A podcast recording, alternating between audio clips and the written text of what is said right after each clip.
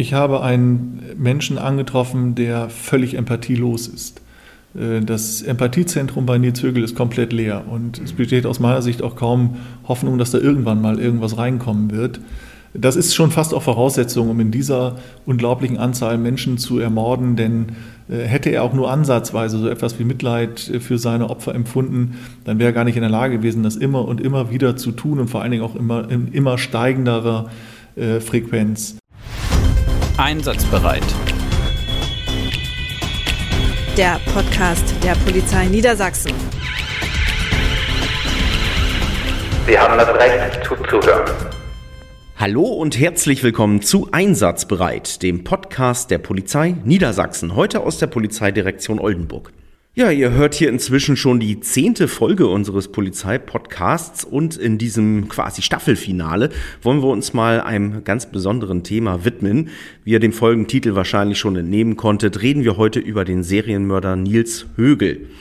Und für dieses schwierige, komplexe, aber immer noch sehr aktuelle Thema habe ich heute nicht irgendwen ans Mikrofon gebeten, sondern den Leiter der Sonderkommission Cardio selbst, Herrn Arne Schmidt, Kriminaldirektor und Leiter der Polizeiinspektion Cuxhaven. Moin, Herr Schmidt. Hallo. Um den Rahmen einmal zu skizzieren. Nils Högel wurde 1976 in Wilhelmshaven geboren. Sein Vater war ein sehr hoch angesehener Krankenpfleger im dortigen Hospital und äh, eben dort hat Nils Högel dann auch seine dreijährige Ausbildung zum Krankenpfleger begonnen und abgeschlossen. Und äh, er blieb dann aber nicht in Wilhelmshaven, sondern wechselte ins Klinikum Oldenburg und später dann auch nach Delmenhorst. Und äh, ja, spätestens dort fiel auf, dass etwas nicht stimmte. Was dann folgte, wuchs sich zur ja, größten Mordserie in der bundesdeutschen äh, Nachkriegskriminalgeschichte und den entsprechenden Ermittlungen aus. Ja, so viel dazu in Kürze. Äh, Herr Schmidt, das Thema Nils Högel verfolgt Sie ja schon viele Jahre. Natürlich in Ihrer Zeit als Leiter der Soko Cardio, aber auch in der Nachbearbeitung. Sie waren ja zum Beispiel 2017 bereits in Belgien, haben die dortigen Kollegen bei einem ähnlichen Fall unterstützt. 2019 waren Sie Gastredner in den USA, äh, in der International Homicide Investigators Association, dort unter Federführung des FBI. Sie sind sozusagen ein bisschen im Thema, würde ich meinen. Äh, können Sie uns den Fall Nils Högel einmal kurz skizzieren? Worum ging es in diesem Verfahren? Was wurde ihm überhaupt vorgeworfen? Also, die Frage wäre ganz einfach zu beantworten. Vorgeworfen wurde ihm in erster Linie Mord. Und zwar begangen an äh, einer unzähligen Vielzahl von Patientinnen und Patienten, äh, sowohl im Klinikum Oldenburg als auch später im Krankenhaus in Delmenhorst, und die Ermittlungen selbst äh, umfassen natürlich auch andere Arbeitsstätten, etwa alten Pflegeheime in Wilhelmshaven und in Friedeburg, aber auch seine Zeit in Wilhelmshaven, die er dort in seinem Lehrkrankenhaus äh, tatsächlich dann auch wahrgenommen hat. Ähm, darüber hinaus war es unser Auftrag in der Soko Cardio, nicht nur die Ermittlung gegen die Zögel selbst zu führen, sondern auch zu prüfen, ob er in irgendeiner Weise von anderen Pflegerinnen und Pflegern unterstützt wurde, was nicht der Fall war, um es gleich vorwegzunehmen. Äh, aber auch, ob sich andere möglicherweise strafbar gemacht haben in der über fast sechs Jahre andauernden ähm, Phase, in der Nils Högel nahezu ungestört äh, eine ungeheure Vielzahl von Patientinnen und Patienten hat ermorden können. Mhm. Und äh, das war, haben wir getan, das haben wir in äh, über drei Jahren äh, klassischer Soko-Arbeit getan, aber dann auch tatsächlich bis zum heutigen Tag in der Phase danach. Welche entscheidenden Punkte, Hinweise ähm, haben überhaupt dazu geführt, dass Högels Taten ans Licht kamen? Also die Geschichte der Taten von Nils Högel muss man tatsächlich in drei Phasen unterteilen. Da gibt es die erste Phase, die ihren Anfang genommen hat, im Grunde am 1. Juli 2005. Das ist nun schon eine ganze Zeit lang her. Ähm, dazu muss man wissen, dass am 22. Juni, also noch vor, ein paar Tage vorher, ähm, Nils Högel in Delmenhorst dabei angetroffen worden ist, wie ein Patienten vergiftete. Dieser Patient musste reanimiert werden, hat das zunächst überlebt, verstarb dann aber einen Tag später, am 23. Juni. Und äh, im Krankenhaus selber ist dann tatsächlich aufgefallen, dass das irgendetwas mit Nils Högel zu tun haben muss. Man hat diesem Patienten eine Blutprobe entnommen. Diese Blutprobe wurde in einem Labor untersucht und schließlich und endlich gelang dann auch das Ergebnis zurück ins Krankenhaus nach Delmenhorst, nämlich dass in dieser Blutprobe der Wirkstoff Eichmalin, äh, das ist ein äh, sehr stark aufs Herz einwirkender, äh, einwirkendes Medikament, gefunden wurde. Dieses Medikament ist dem Patienten nicht verabreicht worden und somit war spätestens zu diesem Zeitpunkt wirklich allen klar, dass äh, das Ableben dieses Patienten etwas mit Nils Högel zu tun haben muss. Trotzdem hat das Krankenhaus Delmenhorst insgesamt noch zehn Tage gebraucht, bis es die Polizei am 1. Juli 2005 dann das erste Mal mit hinzugezogen hat. Äh, ein vom Krankenhaus beauftragter Rechtsanwalt hat bei der Polizeiinspektion in Delmenhorst angerufen. Die Kollegen vom ersten Fachkommissariat äh, der PI Delmenhorst Oldenburg-Land, damals noch nicht Wesermarsch, mittlerweile Wesermarsch, sind dann ins Krankenhaus gefahren, sind dort auf eine relativ große Entourage an äh, hochrangigen Krankenhausmitgliedern, Vertreter der Stadt Delmenhorst, denn das Krankenhaus war damals noch ein städtisches Krankenhaus, mhm. ähm, und eben auch diesen Rechtsanwalt getroffen und bekamen dann erzählt, man wolle einen Fall der gefährlichen Körperverletzung anzeigen, nämlich einen Pfleger, der einem Patienten ein für den Patienten nicht zugewiesenes Medikament gespritzt hat. Die Kollegen haben den Fall aufgenommen, haben alle notwendigen Ermittlungen eingeleitet, haben auch gleich an dem Tag zum Beispiel den Spind von Nils Högel im Krankenhaus durchsucht und dabei Dinge gefunden, die zehn Jahre später für unsere Ermittlungen noch ausgesprochen wichtig waren. Sehr schnell haben die Kolleginnen und Kollegen aus Delmenhorst auch gemerkt, dass es sich um sehr, sehr viel mehr dreht als um diesen einen Patienten. Äh, die Statistiken zu den Sterbefällen auf dieser kleinen Intensivstation, denn dort hat Nils Högel gearbeitet, ähm, sind ausgewertet worden und auch sehr schnell und zu Beginn der Ermittlung war schon klar, dass da ähm, sehr, sehr viel mehr passiert sein muss als nur dieser eine Fall vom 22. Juni 2005. Es ist dann auch in der direkten Folge äh, zu einer weiteren Exhumierung gekommen, denn dieser erste Patient, musste schon exhumiert werden, weil das Krankenhaus sich zehn Tage Zeit gelassen hat, um diesen Fall überhaupt bei der Polizei anzuzeigen. Es kam dann in der unmittelbaren Folge der Ermittlungen noch zu einer zweiten Exhumierung bei einer Patientin, bei der man aufgrund von Zeugenaussagen ebenfalls der Auffassung war, äh, dass Nils Högel möglicherweise was mit ihrem Ableben zu tun hatte. Und in den sterblichen Überresten dieser Patientin konnte man den Wirkstoff Eichmalin nicht nachweisen was äh, zu dem damaligen Zeitpunkt eher zu der Überlegung geführt hat, dass dieser sehr flüchtige Wirkstoff tatsächlich ähm, nach einer sehr, sehr kurzen Zeit schon nicht mehr toxikologisch nachweisbar ist. Mhm. Mm, das ist äh, im lebenden Organismus tatsächlich ein großes Problem, denn bei einem gesunden Menschen ist dieser Wirkstoff nach etwa sechs Stunden toxikologisch nicht mehr nachweisbar. Vor diesem Hintergrund hat man dann sich zunächst auf diesen einen Sterbefall vom 22. bzw. 23. Juni 2005 konzentriert in den Ermittlungen. Das äh, Verfahren ist relativ schnell zur Staatsanwaltschaft gekommen, dann auch angeklagt worden und 2006 vom Landgericht Oldenburg verhandelt worden. Im Rahmen dieser Verhandlung ist Nils Högel wegen versuchten Totschlags zu einer Freiheitsstrafe von fünf Jahren verurteilt worden. Dieses Urteil wurde aber nicht rechtskräftig. Äh, alle Beteiligten haben Rechtsmittel eingelegt dagegen. Insbesondere die Witwe des Opfers wollte eine Verurteilung wegen Mordes erreichen. Der Rechtsanwalt von Nils Högel wollte damals eine Verurteilung nur wegen gefährlicher Körperverletzung. Und äh, das Ganze ist zum Bundesgerichtshof gegangen. Der Bundesgerichtshof hat dieses erstinstanzliche Urteil überprüft und ist dann im Oktober 2007 zu dem Ergebnis gekommen, dass tatsächlich die Mordmerkmale durch das Gericht nicht hinreichend berücksichtigt worden sind und das Verfahren an eine andere Kammer des Landgerichts Oldenburg zurückverwiesen. Dort hat dann wieder ein Jahr später, im Mai 2008 oder fast ein Jahr später, im Mai 2008, der erneute Revisionsprozess gegen die Zügel begonnen. Und damit äh, dann auch die Überleitung in die zweite Phase der Ermittlungen äh, praktisch äh, generiert, denn am 16. Mai 2008 ist in einer regionalen Delmenhorster Zeitung ein Artikel über diesen Revisionsprozess erschienen. Dieser Artikel ist von einer Frau gelesen worden, die ihre Mutter am 28. März 2003 auch auf der Intensivstation des Krankenhauses Delmenhorst verloren hatte. Die Mutter ist verstorben, obwohl es ihr eigentlich schon deutlich besser ging. Und ähm, die Frau, die das damals gelesen hat, Katrin L., ähm, hat sofort gemerkt, dass dieser Mann, der auch mit einem Foto in der, im Zeitungsbericht abgebildet war, äh, auch ihre Mutter getötet haben muss. Sie hat das am 16. Mai 2008 dann auch in Delmenhorst zur Anzeige gebracht und hat damit praktisch den Anstoß gegeben für die zweite Phase der Ermittlungen.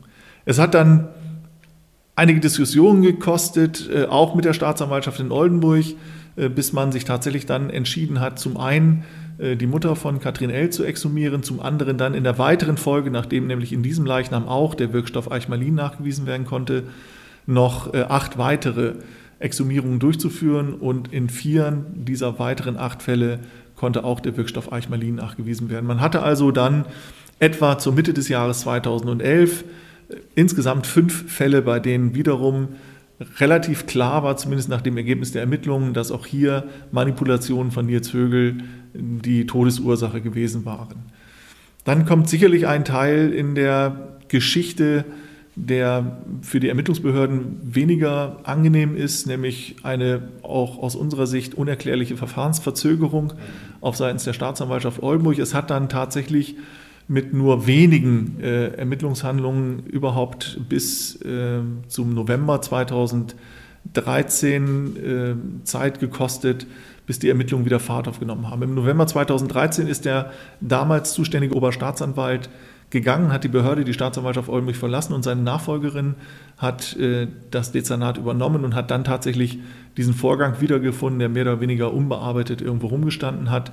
Äh, und hat dann aber sehr schnell die Ermittlungen wieder aufgenommen und schon im Januar 2014 die Anklage wegen dieser fünf Fälle beim Landgericht Oldenburg platziert. Und äh, da ist dann die Verhandlung im September 2014 wegen des Verdachts von fünf weiteren Morden gegen Nils Högel ähm, losgegangen. Und im Rahmen dieser Verhandlungen ist eigentlich mehr und mehr klar geworden, dass selbst das grauenhafte Bild äh, zu der seinerzeit in Delmenhorst noch nicht die ganze Wahrheit abgedeckt hat, sondern dass insbesondere auch seine Zeit im Klinikum Delmenhorst in den Fokus, im Klinikum Oldenburg, Entschuldigung, in den Fokus geraten ist.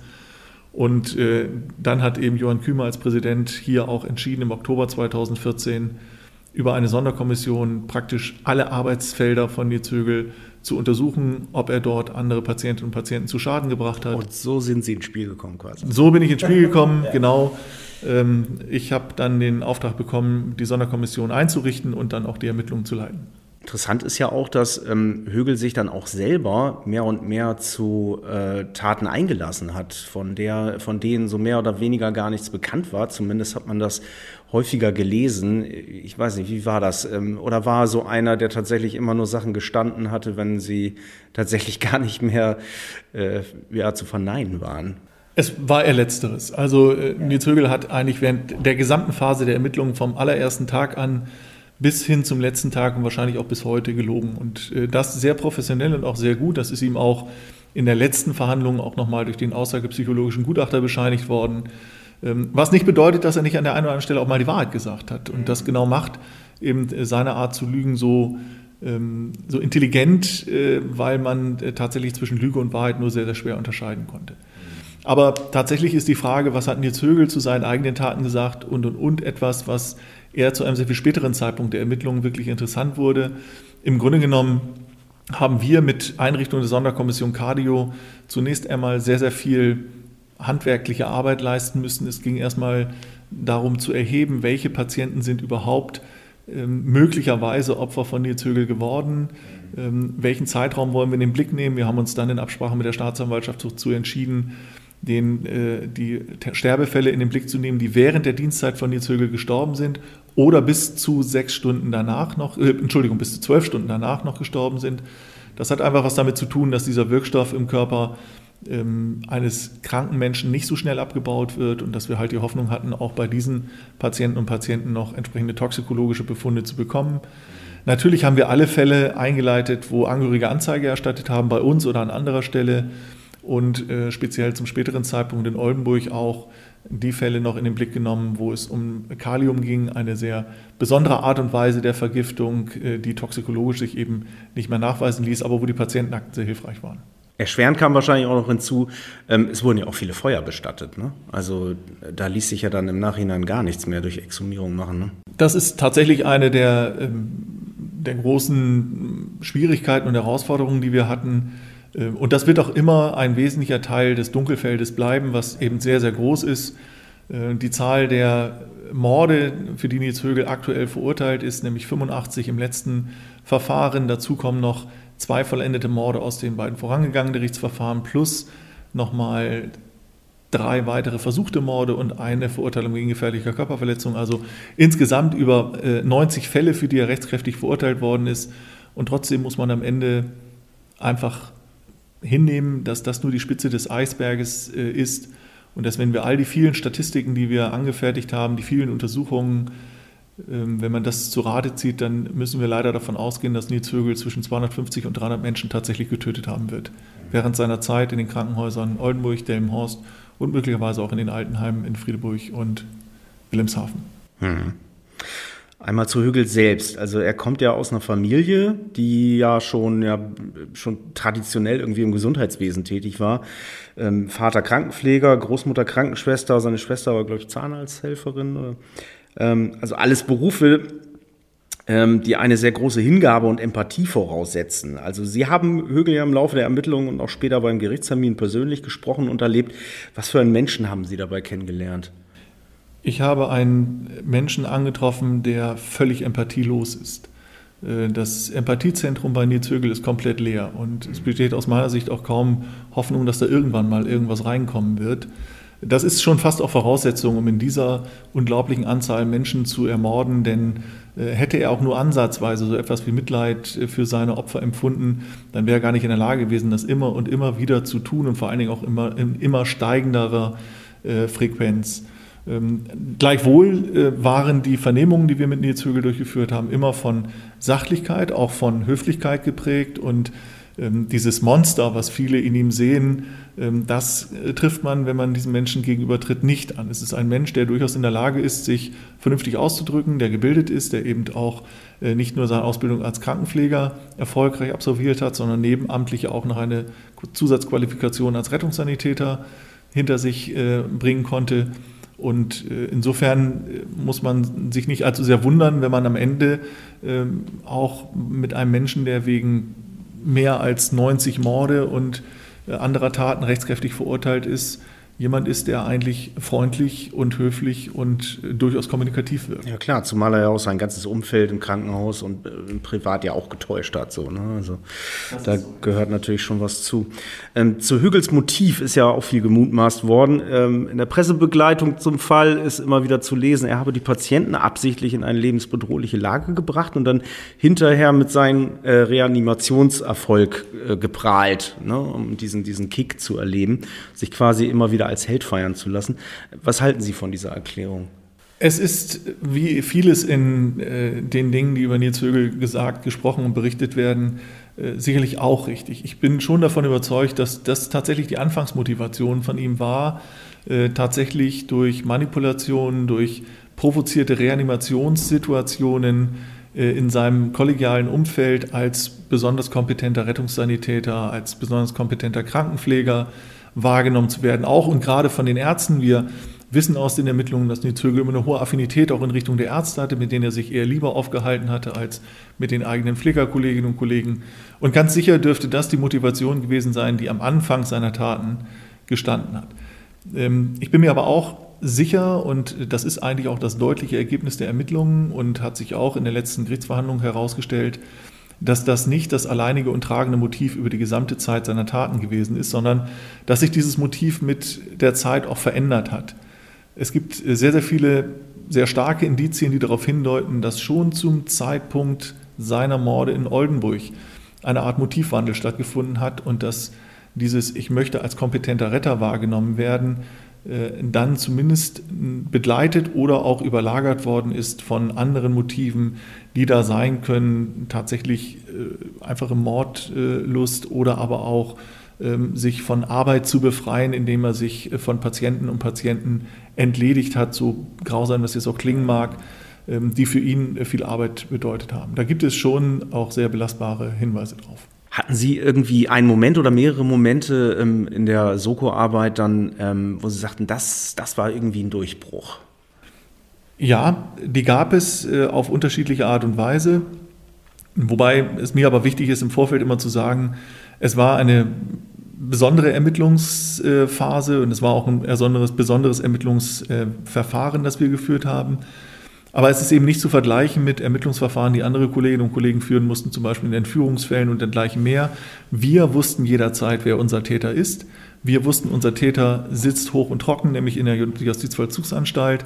Und wir hatten in Anführungsstrichen nur noch Dinge zu ermitteln, die schon lange zurücklagen und mussten jetzt aber nicht uns immer wieder der Situation aussetzen, dass wir durch Fehler oder durch Fehlinterpretationen möglicherweise noch andere Opfer provozieren oder zumindest äh, nicht verhindern. Das war ein großer äh, Vorteil, den wir im Rahmen der Ermittlungen hatten. Und trotzdem ging es ja immer um die Frage, zum Beispiel Nils Höge nachzuweisen, dass er in Oldenburg tatsächlich getötet hatte. Das hat er ähm, auch in der Gerichtsverhandlung 2014, 2015, die es ja gab wegen dieser fünf Morde, die ihm über die Jahre nachgewiesen worden sind, immer abgestritten und das hat er auch wirklich qualifiziert abgestritten in einer Art und Weise, dass im Grunde genommen alle ihm es auch geglaubt haben.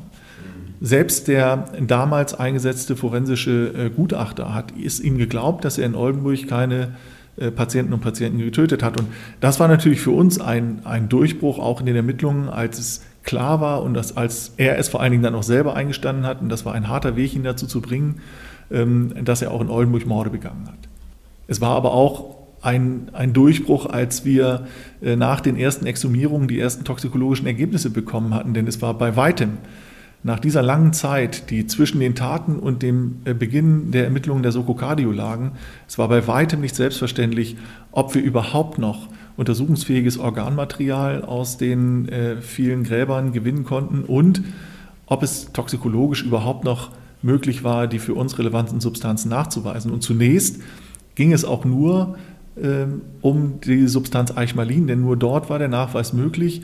Und dass es dann äh, der Medizinischen Hochschule Hannover mit Hilfe von Wissenschaft und Technik auch anderer Institute gelungen ist, auch noch andere Substanzen nachzuweisen, Methoden zu entwickeln, mit denen es gelang, andere Methoden wie Lidocain, Sotalol, Amiodaron nachzuweisen.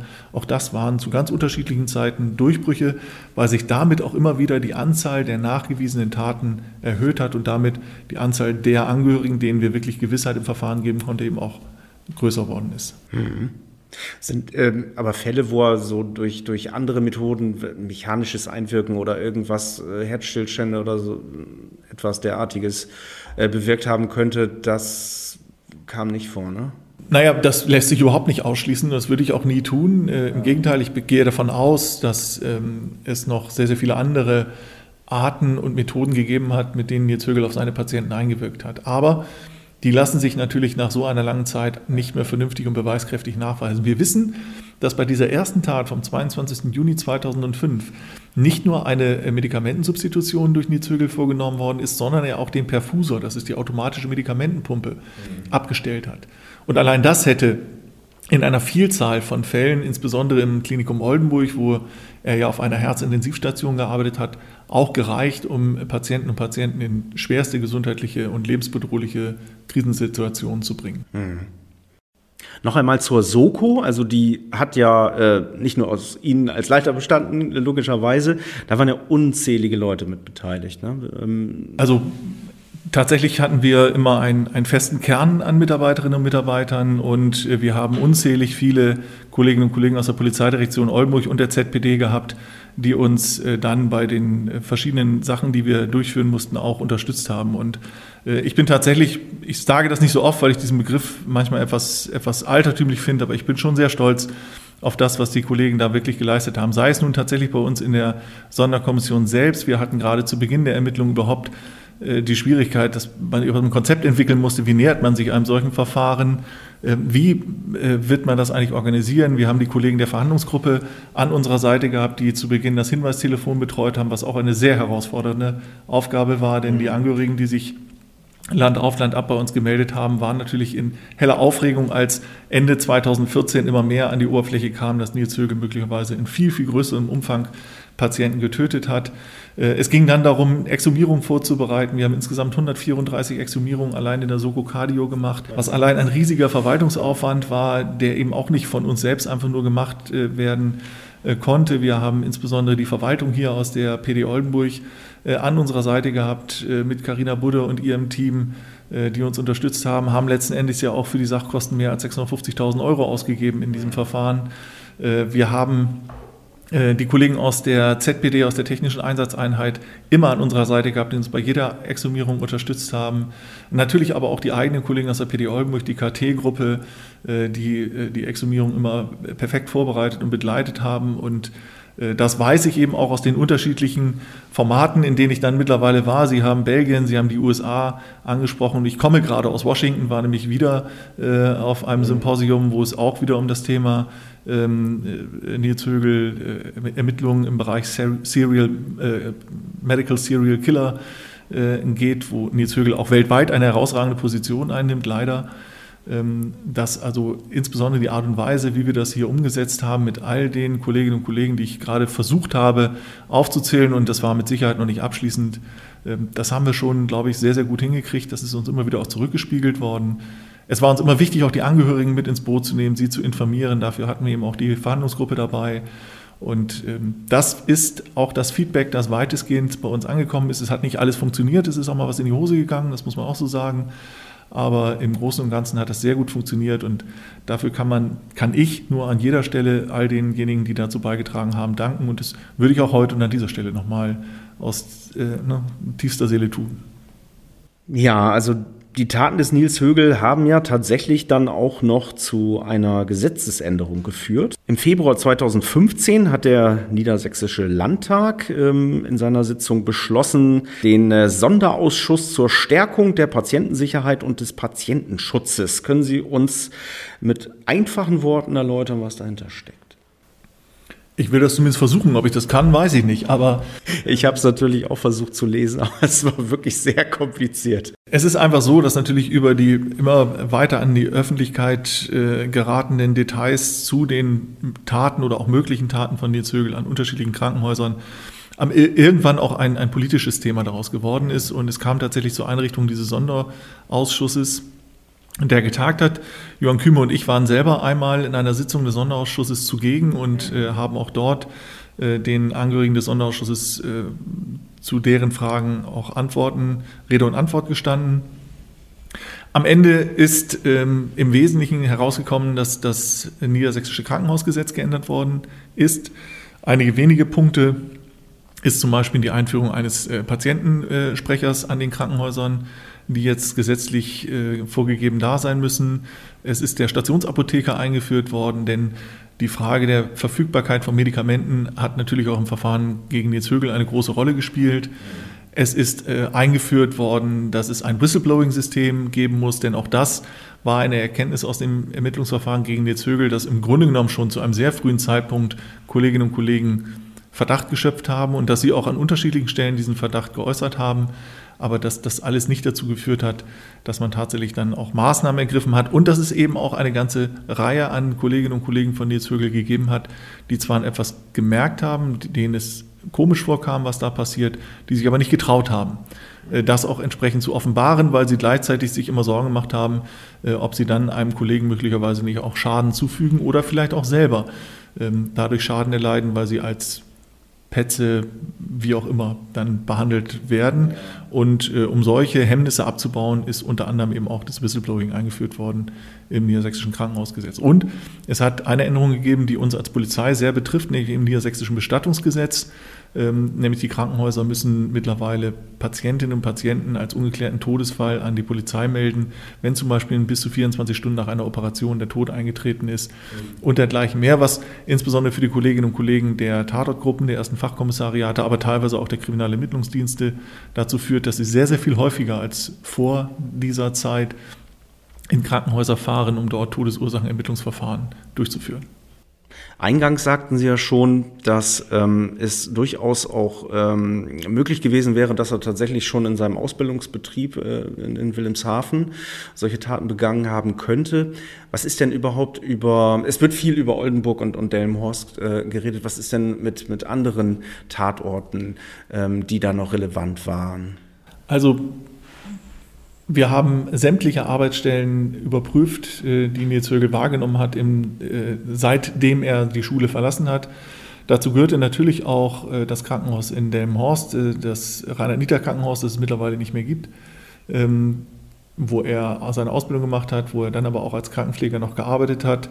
Hier können wir mit Sicherheit sagen, dass er dort keine Taten begangen hat, zumindest keine, die andere Menschen in die Gefahr des Todes gebracht haben. Äh, das lässt sich anhand der Ermittlungen mit relativ äh, großer Sicherheit ausschließen. Äh, Nils Högel hat dann ja von Wilhelmshaven nach Oldenburg gewechselt. Oldenburg ist insofern etwas Besonderes, weil das Klinikum Oldenburg ein medizinisches Oberzentrum äh, darstellt, insbesondere mit der Herzchirurgie eine der wenigen Herzchirurgien darstellte hier im nordniedersächsischen Bereich, die nahezu alle herzchirurgischen Eingriffe durchgeführt haben.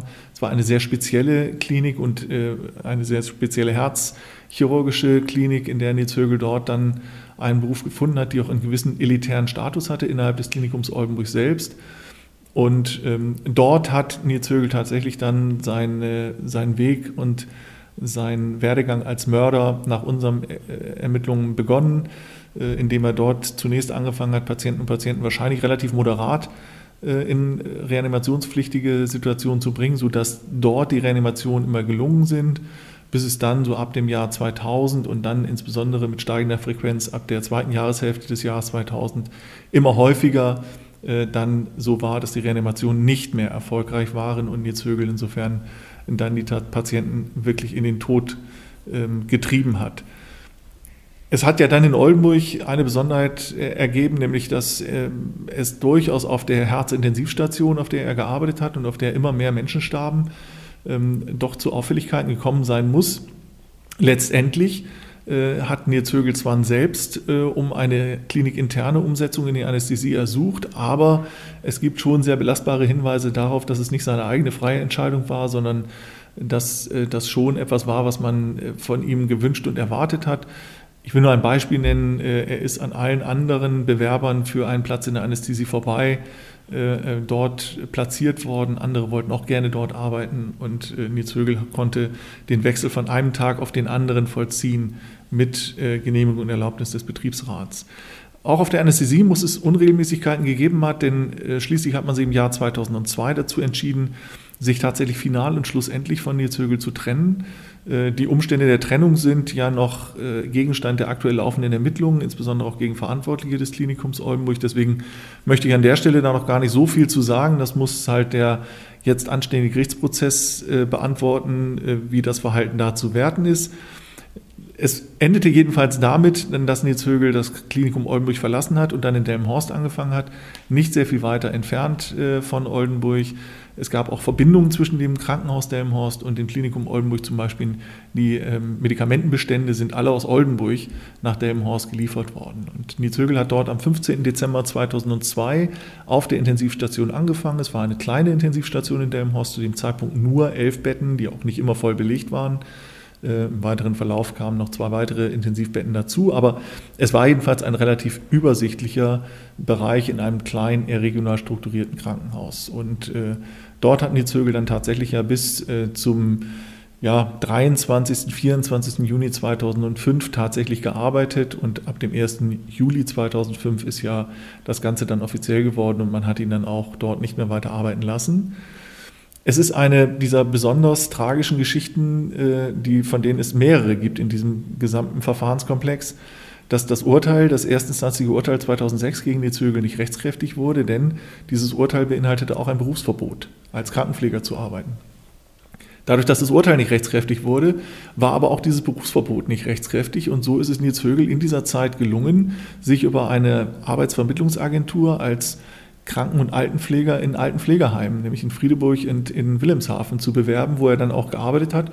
In Friedeburg nur sehr kurze Zeit, in Wilhelmshaven etwas länger. Auch diese Arbeitsstätten haben wir überprüft und wir mussten zur Kenntnis nehmen, dass die Anzahl der verstorbenen Menschen, insbesondere in Wilhelmshaven, in der Zeit, in der er dort gearbeitet hat, höher war als in dem Vergleichszeitraum davor und danach. Allerdings sind alle die Patientinnen oder die Bewohnerinnen und Bewohner dieses Altenheims, die verstorben sind in der Zeit, auch feuerbestattet worden. Und dadurch waren wir ermittlungstechnisch tatsächlich schon am Ende, weil auch die medizinische Dokumentation in einem Altenheim natürlich überhaupt nicht zu vergleichen ist mit der einer Intensivstation, wo Nils Högel vorher gearbeitet hat. Und das Ganze ging sogar bis zum Jahr 2008 und erst da äh, endete im Grunde genommen die Zeit, wo er tatsächlich auf äh, ihn anvertraute Menschen einwirken konnte. Und parallel hat er seit dem Jahr 2000 auch noch nebenamtlich im Rettungsdienst gearbeitet. Auch das ist eine der zweit, das ist eine der zweiten wirklich tragischen Entwicklungen, äh, denn wir konnten sehr äh, präzise feststellen, dass er auch im Rettungsdienst Patienten, Patienten geschadet hat, die allerdings infolge seiner Manipulation nicht verstorben sind. Ähm, er hat selber an der Reanimation mitgewirkt und damit ist er vom Versuch des Mordes zurückgetreten, denn er hat diesen Menschen im Rettungswagen ein Muskelrelaxanz gespritzt, was dazu führte, dass die ateminsuffiziент wurden, also die Atmung setzte auf und er selber hat äh, dann diese Patienten intubiert und durch die Beatmung von außen dafür gesorgt, dass dieser Atemstillstand nicht zum Tode führt. Technisch, rechtstechnisch ist er damit vom Versuch des Mordes zurückgetreten und war nur noch wegen gefährlicher Körperverletzung zu verurteilen. Wenn man ihn der hätte verurteilen können, denn als wir 2015 in diesem Riesenwust an, an Tatorten, Daten und dergleichen mehr äh, diese Taten rausextrahiert hatten, war die 10 Jahres Verjährungsfrist ja, der gefährlichen Körperverletzung schon abgelaufen. Und Nils Högel konnte für all diese Taten nicht mehr belangt werden, was insbesondere für die Opfer, die ja seine Manipulation überlebt haben, ausgesprochen tragisch ist, denn sie fühlen sich wirklich als die, die Vergessenen und, und Verlorenen der Justiz meinen, dass sich eben die Justiz um deren Schicksal nicht kümmert, weil eben die Verjährung eingetreten ist und deren Schicksal tatsächlich in der juristischen Aufarbeitung keine Rolle mehr spielt. Mhm. Ja, ganz genau. Und äh, damit nähern wir uns jetzt auch schon dem Ende der Folge. Ähm, aber zum Schluss möchte ich genau das, was Sie gerade eben sagten, ähm, nochmal thematisieren. Ich habe inzwischen quasi in Vorbereitung auf unser heutiges Gespräch auch die ähm, vierteilige Doku-Serie auf einem großen deutschen Bezahlsender mit drei Buchstaben gesehen, ähm, bei der Sie auch mitgewirkt haben. Da habe ich etwas gesehen, das mir ganz schön zu denken gegeben hat. Und zwar, dass ähm, da ging es um die mediale Überpräsenz des Täters und die entsprechende Unterrepräsentierung der Opfer. Ähm, darum ging es äh, hauptsächlich in der letzten Folge sehr stark. Und das ist ja eine Problematik, die immer wieder auftaucht. Äh, äh, auftaucht. Der Täter mordet, quasi um Aufmerksamkeit zu bekommen, bekommt sie dann auch spätestens, wenn seine Taten publik werden. Und ähm, ja, die Opfer, und da gibt es ja auch in diesem Fall äh, Überlebende und Hinterbliebene, und zwar eine ganze Menge, ähm, finden dabei kaum statt. Auch bei uns heute kaum, das muss man leider zugeben. Ähm, ich habe mir im Vorfeld dieser Folge auch wirklich viele Gedanken gemacht, wie man dieses Problem, diese, diese quasi Ungerechtigkeit irgendwie lösen oder abmildern könnte. Ähm, und ich äh, bin da ganz ehrlich, da ist mir nicht viel Schlaues zu eingefallen. Ja, das ähm, ist auch sehr schwer. Ja, also als Mensch, der so nah an den Opfern dran war wie Sie, an diesem ganzen Leid, was Nils Högel verursacht hat, was haben Sie für äh, Gedanken dazu? Also in, in der Tat ist es eins der, der ganz großen Schwierigkeiten und der großen Herausforderungen, auch für uns, auch jetzt noch. Ähm, jemand, der aus narzisstischen Motiven, aus Selbstsucht, aus Selbstverliebtheit unzählig viele Menschen ermordet hat, grausam ermordet hat, ähm, dass der immer wieder dann auch so in den Fokus gerät. Das ist auch tatsächlich, und ich habe bis heute noch Kontakt zu einigen Angehörigen, für die Angehörigen äh, ein, eine nur schwer zu ertragende Situation. Wir haben uns als PD Oldenburg äh, dadurch daher dazu entschieden, ähm, allen medialen äh, Produkten, eins davon äh, haben Sie ja gerade erwähnt, immer nur dann tatsächlich mit beizuwohnen und es zu unterstützen, wenn uns diese Produktionsfirmen schriftlich garantieren, dass sie selbst den Täter, Nils Högel, weder äh, die Möglichkeit geben, vor der Kamera zu sprechen, etwas zu sagen mhm. oder irgendeine Form einer anderen medialen Präsenz durch ein Interview und dergleichen mehr ähm, zu bekommen, weil genau das ist das, was er möchte und das wissen wir auch, das würde ihn auch heute noch im Knast äh, unglaublich freuen, weil er sich damit eben wichtig macht und wichtig tut und dieses sich wichtig machen war eben eins der treibenden Motive, die anderen Menschen das Leben gekostet haben. Wir mussten leider feststellen, dass uns das zwar bei dem einen oder anderen ähm, TV-Unternehmen oder bei der einen oder anderen Produktionsfirma auch tatsächlich gelungen ist.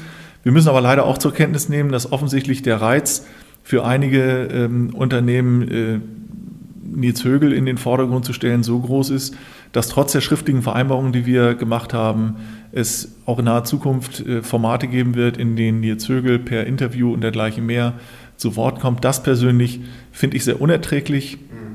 Ähm, da ähm, da blutet mir das Herz und äh, genau zu dem äh, Format, äh, das da jetzt auch in der Ankündigung ist und aus dem schon hervorgeht, dass man Nils Högel entsprechend auch zu Wort kommen lässt, haben sich bei mir auch schon Angehörige gemeldet, die das eben genauso unerträglich finden und ähm, die halt sehr, sehr große Schwierigkeiten damit haben, dass wieder der Täter so sehr in den Fokus gerückt wird. Und das ist tatsächlich ein Problem, das lässt sich nicht so wirklich ganz auflösen.